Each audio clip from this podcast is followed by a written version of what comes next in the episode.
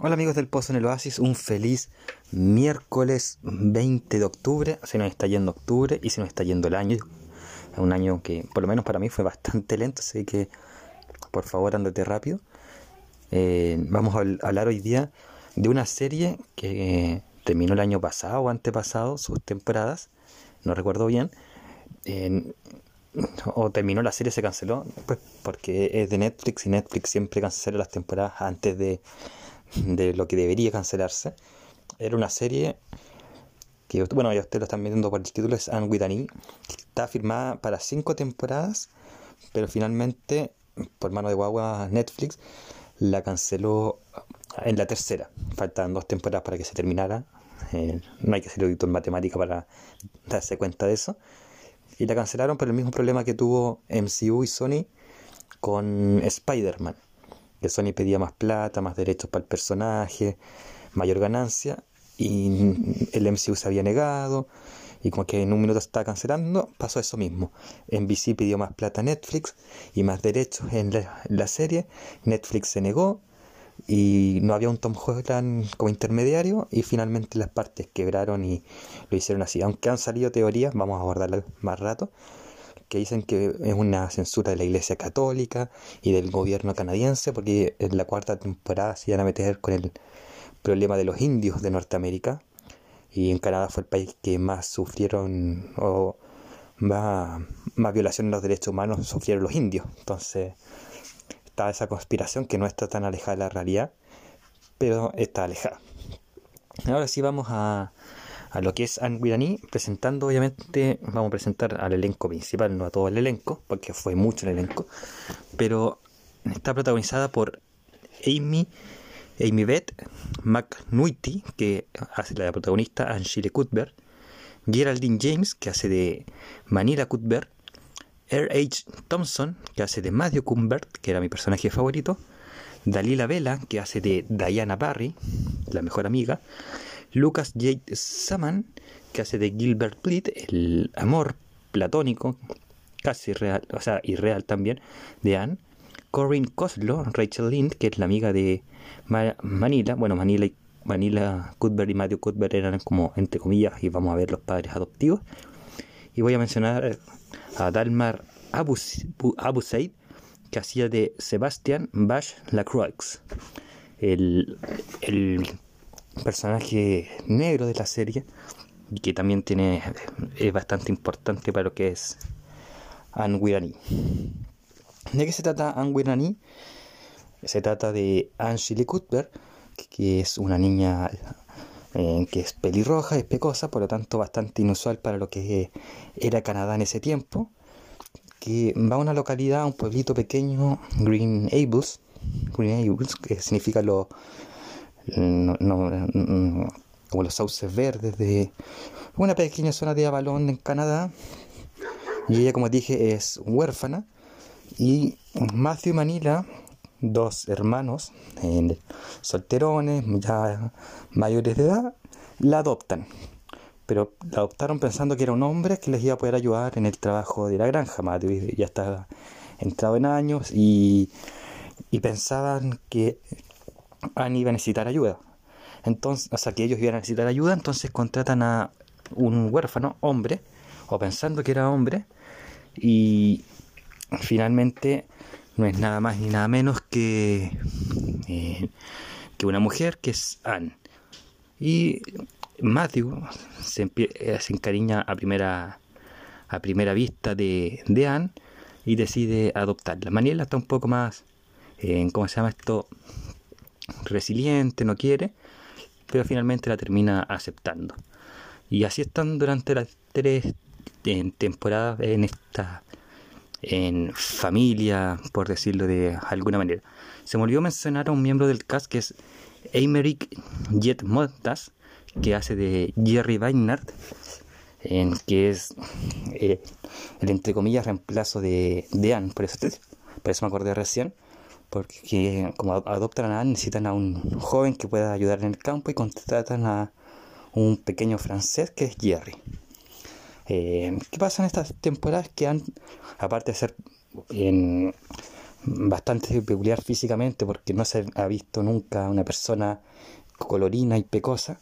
ella tiene exceso de imaginación, tiene mucha imaginación, entonces inventa muchos personajes, como la princesa Cordelia, que le ayudaba en el orfanato a soportar las burlas de las demás niñas por, de nuevo, eh, tener imaginación y gustarle leer en exceso.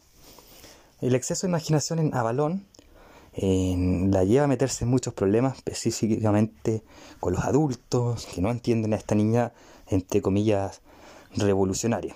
Eh, y así van agregando también aventuras y metidas de patas de Anne, no por maldad de, la pequeña, sino que porque como es niña eh, y tiene mucha imaginación, va metiéndose en problemas, sobre todo en una sociedad muy conservadora como donde está viviendo ella, eh, algo que me olvidó decir de la serie, es que esta serie está ambientada en 1897, 18, hasta 1900, entonces es extremadamente conservadora la sociedad ahí.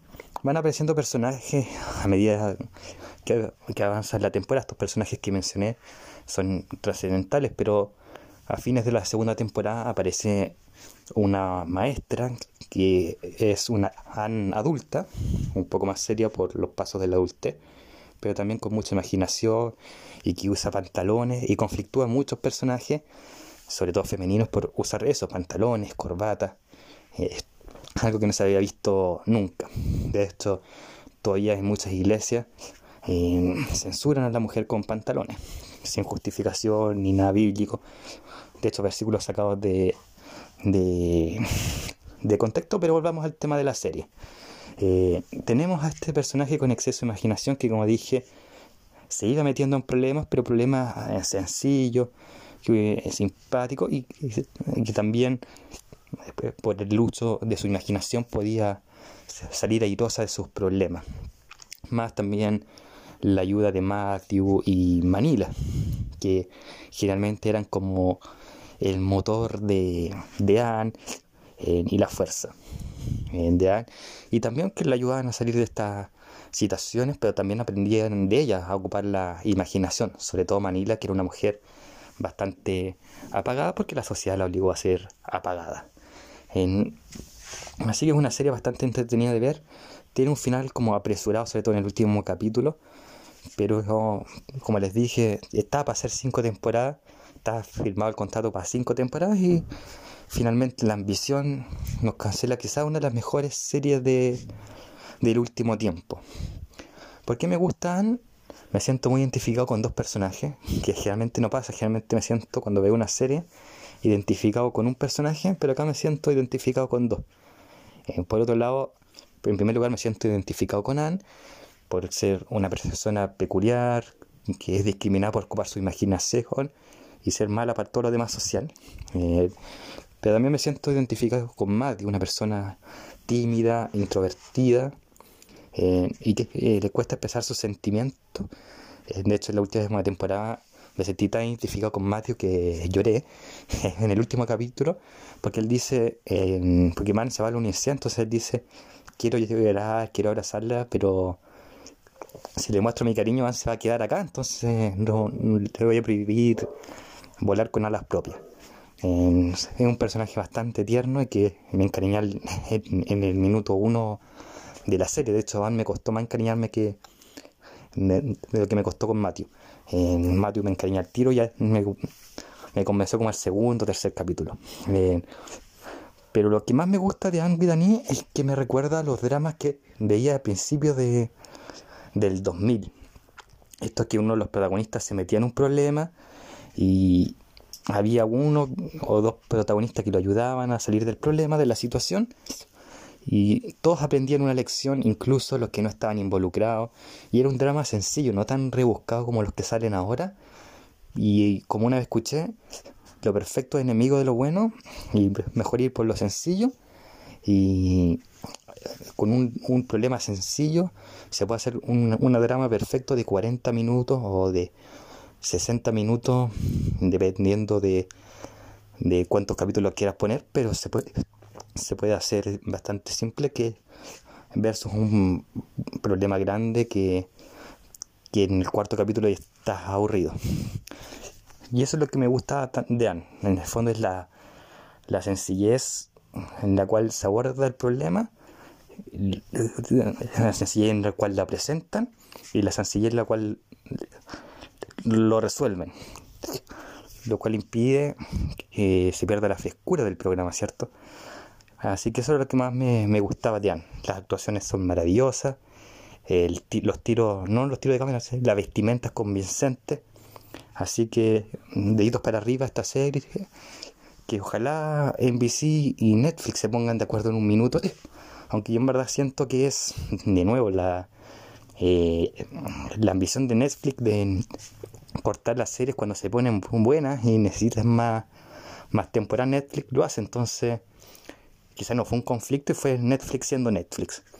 Lamentable que se haya acabado Anne, le quedan dos temporadas y la tercera nos da pie para una cuarta temporada que podría y prometía ser la mejor de las temporadas. Entonces, bueno, lástima. En eso, amigos, el programa de hoy.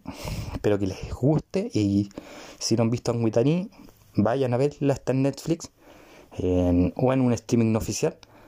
O si la vieron, vuelvan a verla con esta perspectiva de, de frescura que esta serie sencilla pero buena y que se agradece lo sencillo da. Así que eso amigos, que tengan una buena jornada de mitad de semana. El Pozo en los Oasis tiene sus pymes amigas, así que recuerden visitar Emporio Dominga, vístete a la, a la moda con las mejores prendas que trae Emporio Dominga. También saludamos a Trade Games, que trae los, los mejores Funko Pops y los mejores objetos de colección, en juguetes, etcétera, ahí en esa tienda llamada Trade Games. También tenemos a Team Gráfica, los mejores cómics, en anime, manga, se encuentran en esta tienda ubicada en los dos caracoles de Providencia, Team Gráfica. Belleza de Lolita, esta pequeña gran peluquería que hoy se encuentra en Los Ángeles. Lana Pata de Lana, las mejores lanas para bordar, para tejer, son de ese lugar. Y finalmente saludamos a Cosplayer Store Chile. Ahí adquieran sus accesorios, sus prendas para si quieren para ver y si quieren introducirse en el mundo del cosplay. Ahí están las pymes que el Post en el Oasis felizmente auspicia porque son nuestras pymes amigas.